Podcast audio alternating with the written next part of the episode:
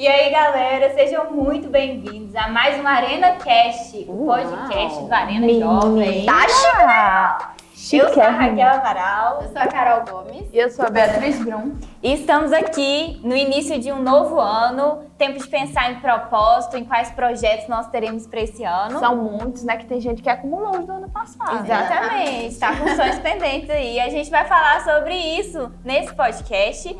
E estamos com um convidado ilustre. Ou o cara é Duvido vocês fera. adivinharem. Ó, ele é pastor da Sara Nossa Terra, da sede internacional. Jesus. Deputado distrital, já está no seu segundo mandato. Ele é vice-presidente da Câmara Legislativa. Querem mais? Vamos falar mais. Mas Ele é esposo, ele é pai de três filhos. Não queria dizer não, mas tem uma filha dele que chama Bia, né? Não sou eu, Ai, mas Deus. Bias são especiais. Oh, meu Deus. Quer mais? Quer mais? Fala mais, Carol. Gente, ele é formado em gestão pública. E além disso, ele tem quatro pós-graduações. É isso mesmo. quatro! Não Tá é só uma ou duas, não são três, são quatro pós-graduações.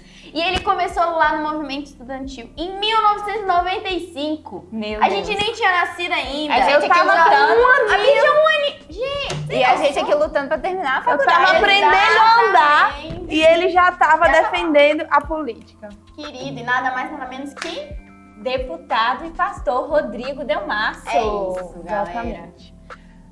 E aí, estão preparados? Eu não sei se eles estão preparados. Vocês estão? Eu acho que não, porque Já vem muita coisa a boa por aí, aí pra hein? você anotar. E ó, um, dois, três e. Roda a vinheta!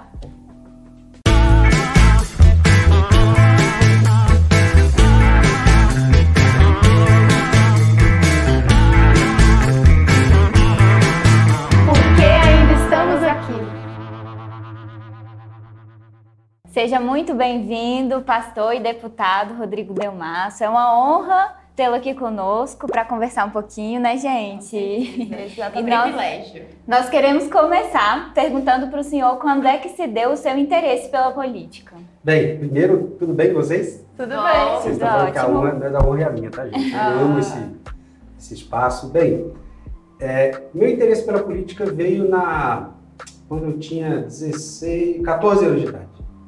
É, eu estudava num colégio particular numa outra cidade, não em Brasília, e teve uma situação de aumento de mensalidade. Eu fiquei meio indignado com aquilo, né? Porque minha mãe é assalariada, a gente só tinha pouco dinheiro, enfim. E nisso, o que, que eu fiz? Eu acabei juntando aquelas lideranças de classe, né, os representantes de classe, para fazer uma reunião e expressar a minha indignação relação a essa, esse negócio do aumento da mensalidade. Então foi aí que começou a revolução na sua vida. Aí a gente fez a reunião, foi na direção bem, conseguimos não aumentar a mensalidade, que bom, né? Graças a Deus, assim, foi uma coisa interessante. E daí eu comecei a perceber que a gente não deve ficar calado quando se a gente se indigna com alguma coisa. É E que muitas pessoas engolem a sua indignação, mas elas precisam de ter uma voz ou alguém que lidere aquilo. E quando você toma a frente, você encontra muitas pessoas que acreditam no que você acredita, só que tem medo de expressar porque eles acham que a sociedade vai julgar elas diferente. Então foi 14 anos de idade eu comecei a fazer esse movimento na escola, aí entrei no movimento estudantil, eh, cheguei a ser vice-presidente da UNE, da União Nacional de Estudantes, enfim. Aí me filiei a um partido político, fui secretário-geral da Juventude Nacional desse, desse partido, participei da formação do Plano Nacional de Juventude, e aí vai. Desde cedo, hein? Presta atenção, né? Vai, vai que tá acontecendo alguma coisa aí na sua escola, você que tá na escola. É verdade. Tá, pode estar começando seu chamado aí, Na você nem sabe, né? Exatamente, faculdade, é. verdade. Pois é. Apresentar os outros. E, a- e- e já entrando assim na, na parte do cristianismo, é, naquilo que a gente vive, como é que você vê essa influência da, do cristianismo na história da política? Eu, na realidade, eu vejo o seguinte: primeiro, que essa influência vem muito, muito lá atrás.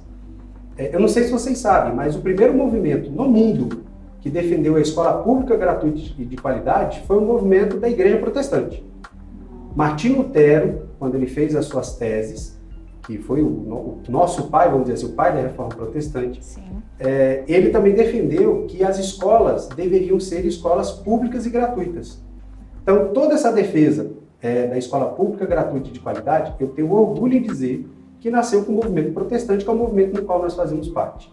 Segundo ponto, o movimento de defesa dos direitos humanos, que é respeitar o próximo como a ti mesmo, vamos dizer assim, né? Começou dentro da igreja evangélica. A Carta de Direitos Humanos, que foi escrita e foi promulgada pela ONU, foi escrita por um pastor. E aqui eu quero dizer um outro ponto. O maior, a maior referência no combate ao racismo do mundo foi o pastor da Igreja Batista, quem liderou o movimento de combate ao racismo nos Estados Unidos, que foi o pastor Martin Luther King. Então, assim, a igreja participa da política há muito tempo. Qual foi o problema? Que colocaram um sofisma é, na cabeça de alguns líderes de que a igreja não poderia se misturar com a política por causa da corrupção. Esse discurso pegou, houve um momento na sociedade que houve um afastamento da igreja na política. Aí é que entra o que nós chamamos de conceitos do mundo que acabaram de afastar tudo isso que eu estou falando para vocês. A gente estuda, na, a gente estuda no ensino médio. Só que ninguém diz que Martin Luther King é pastor, ninguém fala que a, o princípio da escola pública gratuita de qualidade veio, por exemplo, de Martin Lutero, pai da reforma protestante. A gente só descobre isso quando estuda muito, né?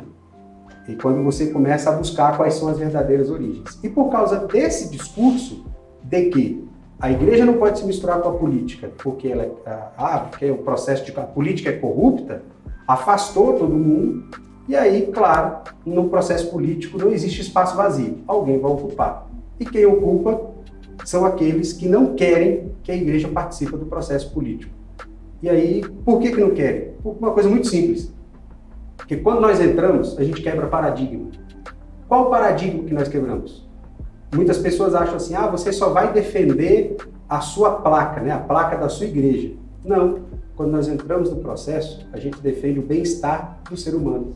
Exatamente. Ou seja, aquilo que Jesus falou, amar ao próximo como a ti mesmo. É isso que nós expressamos quando estamos na política.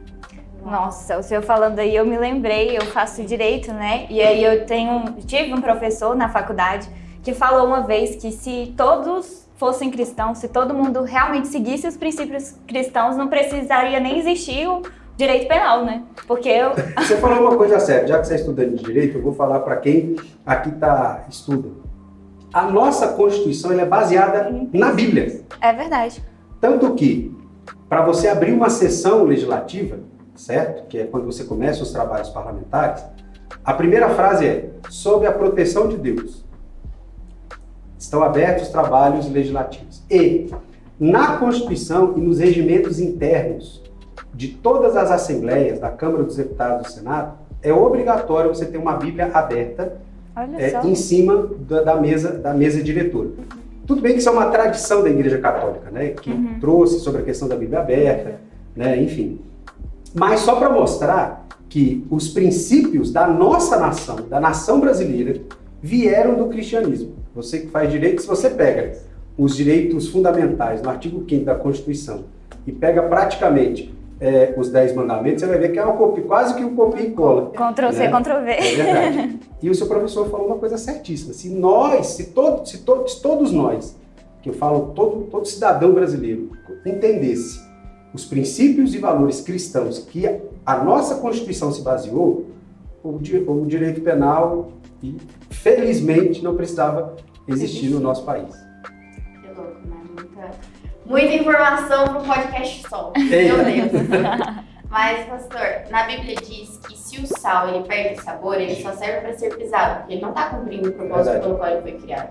O senhor acredita, acha que isso já aconteceu na política nos últimos, nas últimas décadas ou não? Com certeza. Eu acredito e a gente tem vários exemplos disso, e exemplos ruins, inclusive, exemplos ruins desses, que são utilizados como discurso para continuar afastando a igreja da participação do processo político. E aí eu faço uma pergunta, tá? E aqui quero ser bem rasgado. Toda vez que a gente fala de política, as pessoas pensam numa palavra. Se eu perguntar aqui, qual é a palavra? Corrupção. Por quê? Quando eu ligo o rádio, política, corrupção, quando eu ligo a televisão, mas queria fazer uma pergunta, né? Tá bom, é só na política que tem corrupção? Será que a gente no dia a dia não pratica, não tem atos de corrupção? Impensados. Como, por exemplo, aqui eu acho que todo mundo estuda, né?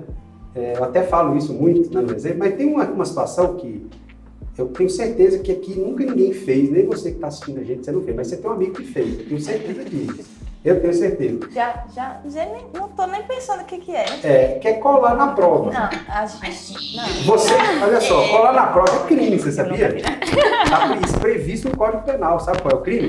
Apropriação indébita de propriedade intelectual. Pena de 3 a 5 anos de cadeia. Né? Já podemos prender um monte de gente. Vamos prender a sociedade brasileira, né? Mas aí, como é um crime de pequeno... lugar. Como é que fala? É um crime de pequeno... é, como é que fala? É, Ele não tem tanta repercussão, a pessoa pode pagar uma cesta básica, ela está resolvida. Né? Ela pode ter uma pena Pintar uma alternativa. parede. É, isso aí, vai lá, pintar uma parede, enfim, né? É, mas olha só que interessante. Muitas vezes a gente entra no discurso, ah, a igreja não pode entrar na política por causa da corrupção, mas pessoas que dizem isso não olham para suas próprias práticas. Por exemplo, mentir para a mãe é um ato de corrupção, é, fa- é falsidade ideológica, né? Vamos, vamos trazer aqui para o que a gente vê na televisão, né? Mentir para a mãe é falsidade ideológica, ou testemunho é, falso, certo? É, outra coisa, até dentro da igreja, né? Isso acontece pouco, enfim, que é uma pessoa que vai tentar pegar um discípulo de outra equipe para trazer para sua equipe. Ó, Certo? Fala, Deus. De cara, gente. Fala. Deus. É, isso aí é o que, gente? Jesus nos ensinou a não pescar no aquário, ele ensinou que a gente tem que ir para o mundo e pregar o evangelho. Eu não preciso pregar o evangelho dentro da igreja. Dentro da igreja Veio o pessoal doentes, né? É, exatamente. Tudo isso que eu estou dizendo são atos de corrupção. Então, assim, ah, porque o mundo é corrupto, eu não, sou- eu não vou ficar no mundo, eu vou ficar em casa trancafiado? Não. Que a gente precisa entender é o seguinte: para entrar na política lá, o processo é muito pesado. A pessoa precisa estar preparada, ela precisa saber de fato quem ela é. Porque se ela tiver dúvida de quem ela é, um milímetro de dúvida, ela cai. E outra coisa, né? ela precisa estar de joelho no altar todo santo dia. Porque as propostas aparecem de diversas situações, desde propostas descaradas até aquelas disfarça. disfarçadas, certo? E que usam a sua linguagem, certo? Para finalizar isso aqui, eu quero contar um exemplo desse. Eu não estava como, não era, não estava como parlamentar, eu era secretário de Estado, e aí chegou um parlamentar, é, tinha colocado um recurso na secretaria onde eu era secretário, e aí ele chegou dizendo assim: Não, eu queria abençoar o irmão. Vixe. Aí pegou e apareceu com uma, uma bolsa. Ixi, apresen- colocou a bolsa Só em cima da minha mesa. Só não sabe se essa benção era do céu ou era do lado. Não, falou que era abençoar uma oferta por irmão.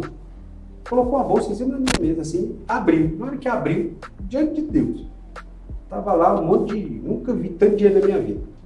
Meu Deus. Ah, pastor, você vai me dizer aqui que você mandou o cara se lascar, não sei o quê. Não vou mentir, não. Olhei para aquilo, pensei, rapaz, paga minhas contas, paga, ah, não sei o quê, paga minha Resolve minha dívida. vida. Ninguém tá vendo. Olha o diabo falando, né? Ninguém tá vendo, tá, você tá ali. Eu fechei meu olho, do jeito que eu tô fazendo aqui. O Espírito Santo me mostrou uma capa de jornal uma foto minha. E naquele momento veio um sentimento de desespero, porque logo em seguida, quando eu vi essa capa, eu vi os, a minha filha, eu não tinha o do do Eduardo ainda, eu vi minhas duas filhas. E a vergonha que elas estavam passando. Quando eu abri, eu cheguei para esse parlamentar, no hospital novo, para não expor, empurrei o negócio e falei assim, amigão, eu não trabalho desse jeito. Sai da minha sala. Uau. Se você não sair, eu vou ter que chamar a polícia. Ó, sensacional.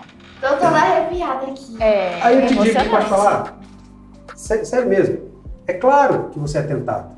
Você passa necessidade, claro. E eu estava num momento muito difícil. Você se sentiu ali meio como Jesus no deserto, os 40 Não. dias e, e o inimigo chegando tentando te dar a mão. É, é, mas eu vou te falar, eu estava tava num momento muito difícil da minha vida, com muita dívida para pagar, de construção, enfim. Mas você olha aqui e fala, resolveu meu problema. E olha o discurso. Eu vim aqui para abençoar o irmão. Amém. Podia falar, oh, glória a Deus. Deus Podia enviou. falar, Piada de bênção, É, né? Deus enviou, vai, enviou, Exato. enviou. Também vai enviar pra outro lugar. Ó, enviou. Quem enviou, na verdade, foi o cão. Foi. Eu conto isso, gente, para dizer o seguinte: isso demonstra, é, não, não só esse testemunho, mas diversas pessoas que estão na política e que não fazem isso, isso demonstra o seguinte: que a política, não é a política, né? O mandato ele passa. Ele tem um, início e um fim. Mas seu chamado não. Eita E o que vale Deus. mais? Né? O poder, ele é efêmero. Um dia você está lá em cima, tal. Quando passa, você cai. Você volta quem você, a ser quem, cidadão comum, né? Mas o seu chamado não passa. E aí eu faço uma pergunta, né? Qual é o valor do nosso chamado? É isso? É o poder? Eu digo, meu chamado não tem preço. Porque tudo aquilo que eu fizer, eu não pago aquilo que Jesus fez por mim, aquilo que a igreja fez por mim. Não pago, esqueça. Então, estar na política faz parte do chamado. Certo? E é isso que a gente precisa entender. Quando, quando a gente está no chamado, a gente precisa ter o seguinte, seguinte princípio. Primeiro, Deus vai suprir as nossas necessidades. Porque o chamado é dele. E ele vai suprir. É mais ou menos o seguinte: Abraão, vai e anda aí, ó. Vou te mostrar a terra. Tá bom, onde é que é? Eu vou te mostrar. Só vai. Só vai embora. É, como, Tá, mas dizem, onde é que é? A pá anda. né? como dizem os bispos aqui na igreja, o lugar da nossa proteção é debaixo da nossa missão. Nossa missão, exatamente. Isso, é, eu vou te falar que isso é a maior verdade do mundo. É a maior verdade do mundo. Se a gente sai, dá uma desviada da missão, esquece. O diabo tá prontinho para te dar uma porrada. É verdade. E vou lhe ser franco, na política isso acontece, parece que é, mais, é exponencial. Porque todo dia parece uma proposta para você sair do chamado. Parece alguém falando. E se você não tiver convicção de fato de quem você é, da onde você veio e qual é o seu chamado, esquece. Aí sim você cai. Passo... Ah, falar. Mas é que eu queria fazer uma pergunta fora. É, o que, como o senhor teve estrutura emocional para lidar com a política? Porque eu vivenciei algo e foi para mim chocante as pessoas afrontarem tanto assim. E como o senhor precisa ter muita estrutura emocional para poder lidar com isso? Vou lhe falar o seguinte: graças a Deus pela Sara nossa terra, porque eu não tinha essa estrutura. Como eu falei, eu me converti, na, eu estava fazendo política, eu não tinha essa estrutura. Eu era um cara muito briguento, é, eu revidava mesmo, eu ia para cima, né? eu não, não levava desaforo para O casa. senhor tá falando de outra pessoa, não parece ser o senhor Ninguém tinha. Nossa! Essa carinha mas numa classe Não. que, meu Deus. Carinha de Nossa, plenitude. eu, eu ia, eu ia para cima mesmo, não levava desaforo para casa. E vou lhe falar, Bispo Rodovalho e Bispo Lucas foram quem me esticaram nisso, né? Porque eu era igual o Pedro, falava, meu irmão, falava mal, ia pro pau, ia pra cima. Assim, como eu sou magrinho, né, fraquinho, não ia brigar, mas ia pra discussão, né? Eu ia pro, pro debate. Eu era, de- na política eu era assim, eu, eu aprendi ganhar e vencer no processo político no debate. Então eu me preparava muito para debater. Isso eu continuo fazendo. Só que eu deixei de ser, como é que diz, afrontoso, né? Deixei de ser afrontoso e mais pacificador por uma coisa muito simples. O nosso papel não é romper. O nosso papel não é quebrar pontes. As pessoas que estão na política, aqueles que não conhecem a Cristo, precisam ver Cristo em nós. E eu, Perfeito. o, o bispo Rodovalho me ensinou uma coisa. Toda vez que acontece uma situação dessa, faça uma pergunta. Como Jesus agiria? Uau. E toda vez que acontece uma situação que me, é, que me afronta, eu faço essa, essa pergunta na minha mente. Como Jesus agiria? E o bispo Lucas me, me ensinou é, é, a aguentar a pressão, aguentar as pressões que vêm que vêm de fora, certo? É, e toda vez que aparece uma situação dessa, ele me ensinou a fazer leituras. O bispo Lucas me ensinou a fazer leitura de o que, que aquela pessoa quer. Ele é fantástico. O bispo Lucas é Nossa. fenomenal nisso, é sério mesmo. E, e toda vez que eu, que eu, Você não faz só uma leitura natural. né? eu não faço só a leitura assim do que ele está falando, não, eu começo com qual é a intenção dele. O que tem por trás da É, pergunta? E nesse caso que você viu, cara, foi mais ou menos, eu, eu consegui fazer uma leitura. E no final de uma reunião que a gente estava fazendo, eu fui lá, sozinho, nesse, nessa pessoa, olhei no olho dela, certo? E falei do amor de Cristo para ela. A Eita. partir dali, ele Quebrou. diminuiu. Quebrou o ele, ele não é que ele parou os ataques, ele diminuiu. Mas Jesus agiria assim. Jesus agiu assim com quem perseguiu ele. Gente, se Jesus salvou, é, é, ele, olhou, ele olhou, por exemplo, para aqueles que estavam batendo nele e falou: Pai, perdoa porque não sabe o que fazem. ir para um debate desse e, e você perder o coração da pessoa, porque o que mais importa para o nosso Deus são as almas. E nós não podemos ser pedra de tropeço, para que essas almas se percam. Temos que ser referência, né? E eu vou te falar, muitas vezes você passa por humilhação. Passa, claro, as pessoas vão te humilhar, vão pisar, vão, ah, você não tem dúvida. Mas é pelo reino. Pastor, e a minha pergunta tem muito a ver com isso. Eu queria que o senhor desse algum conselho de como nós cristãos temos que agir, qual que deve ser o nosso posicionamento diante é, de, dessas situações de quebras de princípios cristãos que hoje em dia são evidentes, né? São gritantes. Como que deve ser o nosso comportamento diante disso? Olha, a gente não deve ficar calado, mas também não pode ser agressivo. Né? A gente não pode partir para a agressividade. É, eu acho que a sociedade hoje ficou muito polarizada, tá muito nós contra eles, parece uma dois uma, lados. É uma guerra. É, nós, eu acredito, o verdadeiro cristianismo ele não polariza. O que, que ele faz? Ele atrai, ele ganha, ele traz as pessoas para perto. Então, nosso posicionamento é muito simples. É fazer com que as pessoas parem e pensem. Se as pessoas pararem e pensarem, elas vão parar de repetir. Que hoje, infelizmente, a nossa sociedade está mais repetindo o que vê do que falando o que sente o que pensa. Nossa, que é, Elas repetem uma notícia de TV, elas repetem o que apareceu na capa de jornal, mas não param e pensam. E nossa, a nossa grande missão é levar as pessoas, ou seja, em postagem na internet, na, no Facebook, no Instagram, enfim, até mesmo nas nossas falas, nas conversas na sala de aula, na, na conversa no nosso discipulado, ao invés da gente ir para, na minha visão, para o embate ou para afrontar, é levar as pessoas a pensar. É mais ou menos o seguinte: aborto. Eu faço o seguinte questionamento: quem é favorável ao aborto teve oportunidade de nascer, né? Engraçado, ah, querido. É Não é verdade? hipocrisia. Mas não é verdade? Quem é favorável ao aborto teve a oportunidade de nascer. Já pensou se aquela pessoa que defende o aborto, a mãe dela decidisse por ela que ela não ia nascer? Você ia ficar feliz com isso? Acho que não. Ela não teria nem Não, primeiro que você não tem oportunidade de defender Exatamente. o aborto. Exatamente. Então, assim, é, é, muitas vezes é pegar essas é, hipocrisias, vamos dizer assim, mas fazendo a pessoa pensar. Refletir. Refletir, falar, pô, é verdade, né? A pessoa teve, teve ela, ela, nasceu, pô, é verdade. Às vezes a, as pessoas ficam defendendo algo pela demanda, ela nem sabe por que, que ela está fazendo aquilo. Verdade. Uma vez eu peguei uma pessoa que, def, que defende a liberação é, é, indiscriminada das drogas, né? Não, tem que liberar mesmo e tal, porque eu, começou com um discurso, um discurso que a liberação das drogas em relação à saúde pública. Eu falei, claro, vamos liberar. Aí eu fiz uma pergunta para ela. Me dê um exemplo de um país que liberou. Holanda. Falei, pô, show de bola. Como é que está a capacidade produtiva da Holanda? Capacidade produtiva? É. Quem que produz no país? São jovens. Como é que está lá?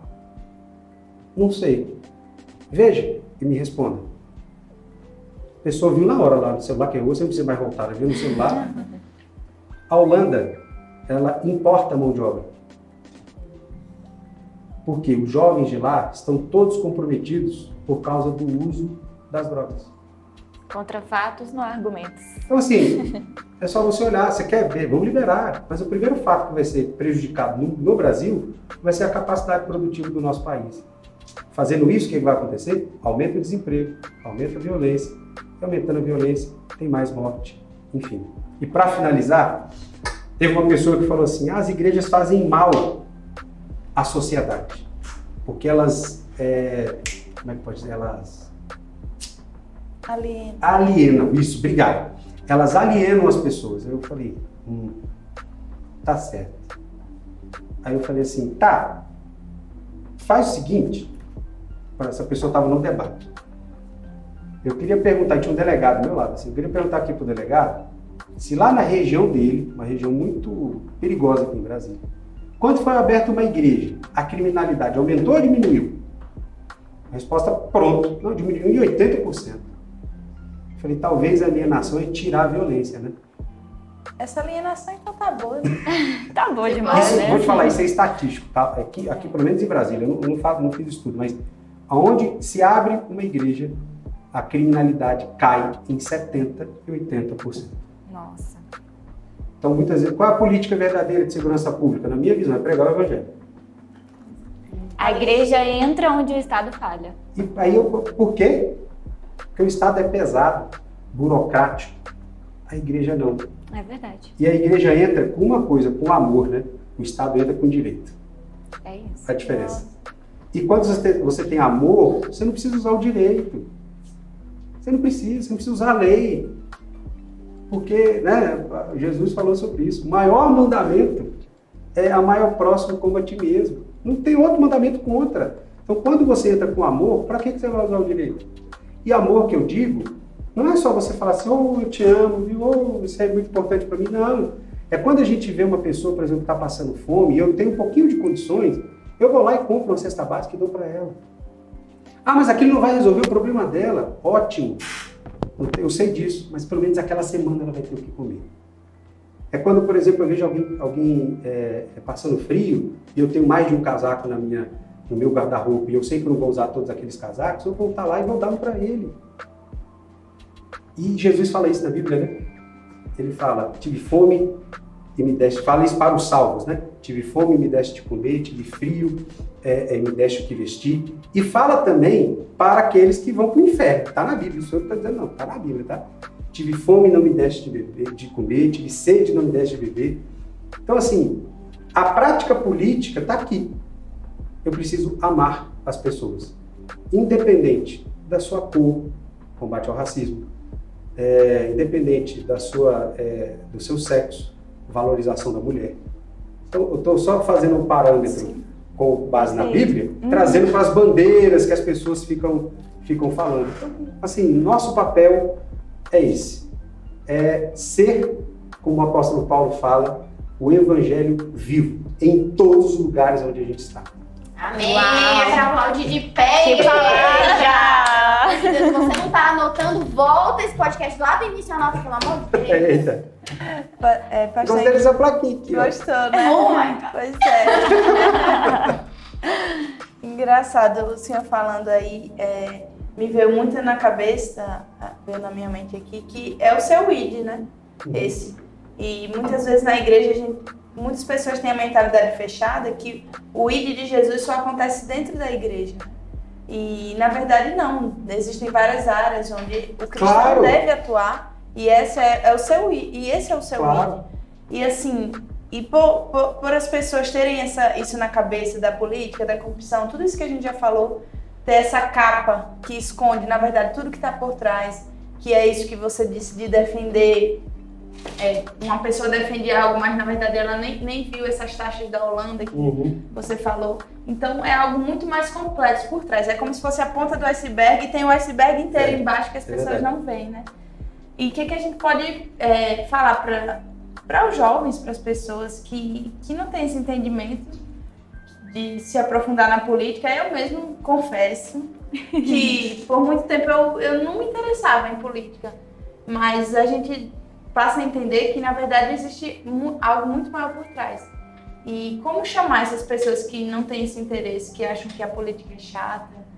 É, que é a grande maioria. Que é a grande maioria, como é, é que a gente... Exatamente. Eu digo, eu, eu, digo o seguinte, eu vou fazer uma... Eu sou um vendedor de um produto que ninguém quer comprar. Exatamente, tem que ser um bom vendedor. É, tem que Me convença.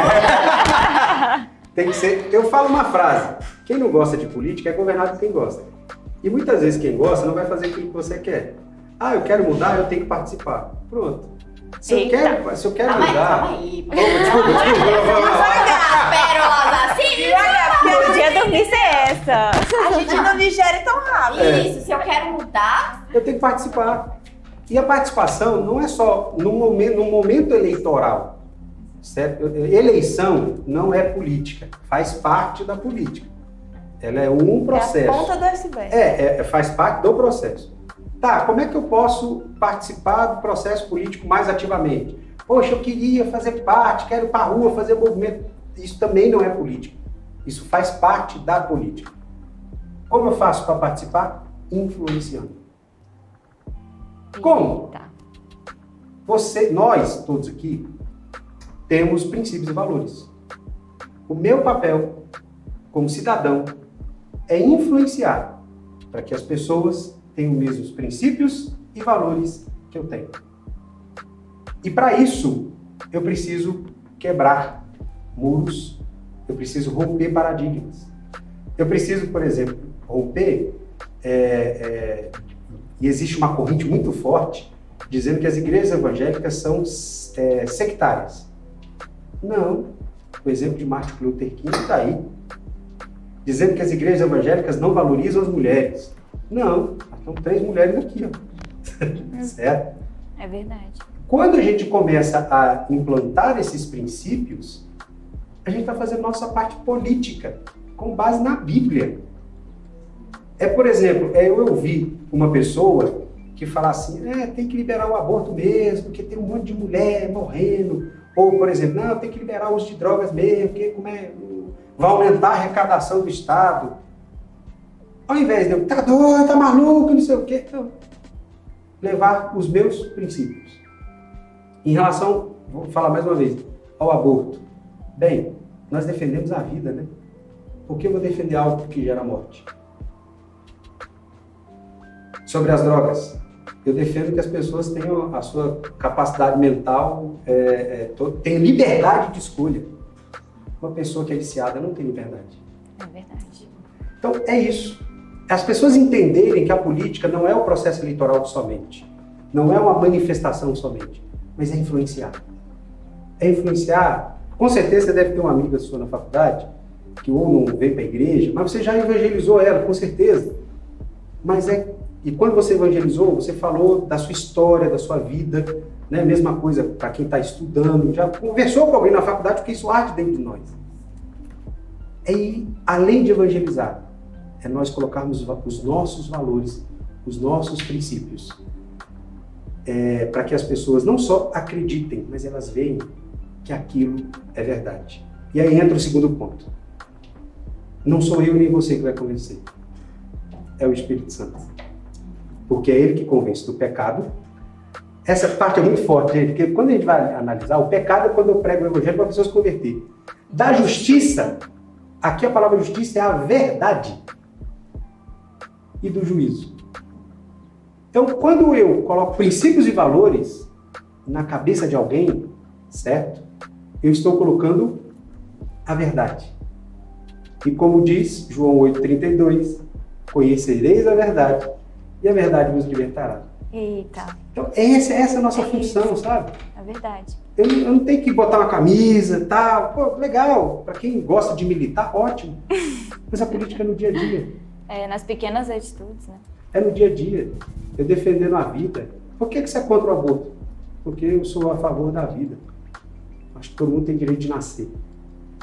A gente tem que ter conteúdo para falar para essas pessoas. Porque é às verdade, vezes vem. Né? Eu, particularmente, eu era não entendia nada de política. Hoje eu tô aprendendo, né, no meio. Então, assim, se as pessoas vierem debater alguma coisa, a gente precisa ter conteúdo, estar preparado para isso. Não só no meio político, mas no meio evangélico, no meio cristão. Se alguém vem debater alguma coisa da Bíblia, nós precisamos ter conteúdo para isso. O nosso conteúdo é a Bíblia. Qual é o nosso problema? É que a gente espiritualiza muito. Se a gente tira, vamos dizer assim, esse, esse misticismo e a gente traz para os princípios, você vê que tudo que eu falei aqui tem, tem base na Bíblia. Citei um versículo no final, certo? Os meus discursos que eu faço na Câmara, todos eles são baseados nisso, mas não cito um versículo bíblico.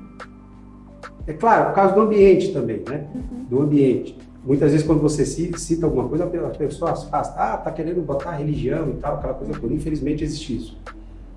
Mas o que nosso grande papel, isso a, a, nossa igreja ela é fantástica, eu vou dizer porque eu digo assim, porque ela nos ensina a influenciar.